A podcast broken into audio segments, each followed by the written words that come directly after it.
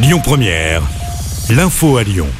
Bonjour, c'est une très mauvaise nouvelle à 25 jours du début de la Coupe du Monde de rugby.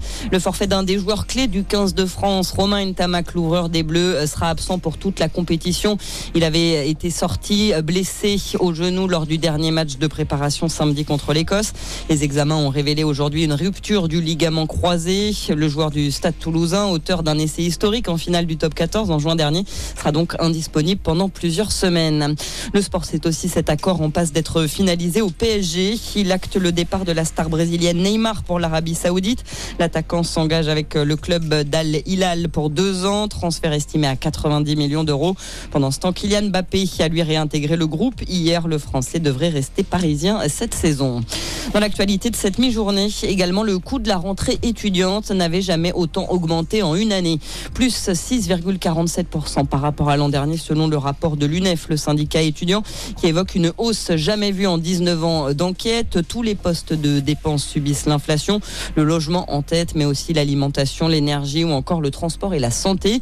L'UNEF évoque une augmentation du reste à charge de près de 50 euros chaque mois pour les étudiants. Un lundi euh, compliqué pour les déplacements en région parisienne avec la fermeture totale de la ligne du RERB entre la gare du Nord à Paris et la Seine-Saint-Denis. Des travaux de modernisation sont en cours sur cette liaison, la deuxième ligne la plus fréquentée en Europe. Plus de 600 bus sont mobilisés pour assurer les voyages, notamment vers l'aéroport Roissy-Charles de Gaulle. La fermeture du tronçon Nord prend fin ce soir. Et puis la vigilance orange météo gagne du terrain. Ce sont dix départements qui sont maintenant en alerte à la canicule sur le Rhône-Alpes avec la Savoie et la Haute-Savoie désormais concernées. Une alerte aux orages concerne également la Corrèze, la Dordogne, le Lot, le Lot-et-Garonne et le Tarn-et-Garonne, où l'on attend le passage d'un système instable entre le début de la nuit prochaine et demain matin. C'est la fin de ce flash. Bonne journée à tous.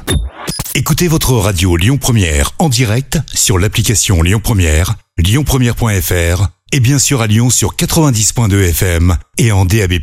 Lyon Première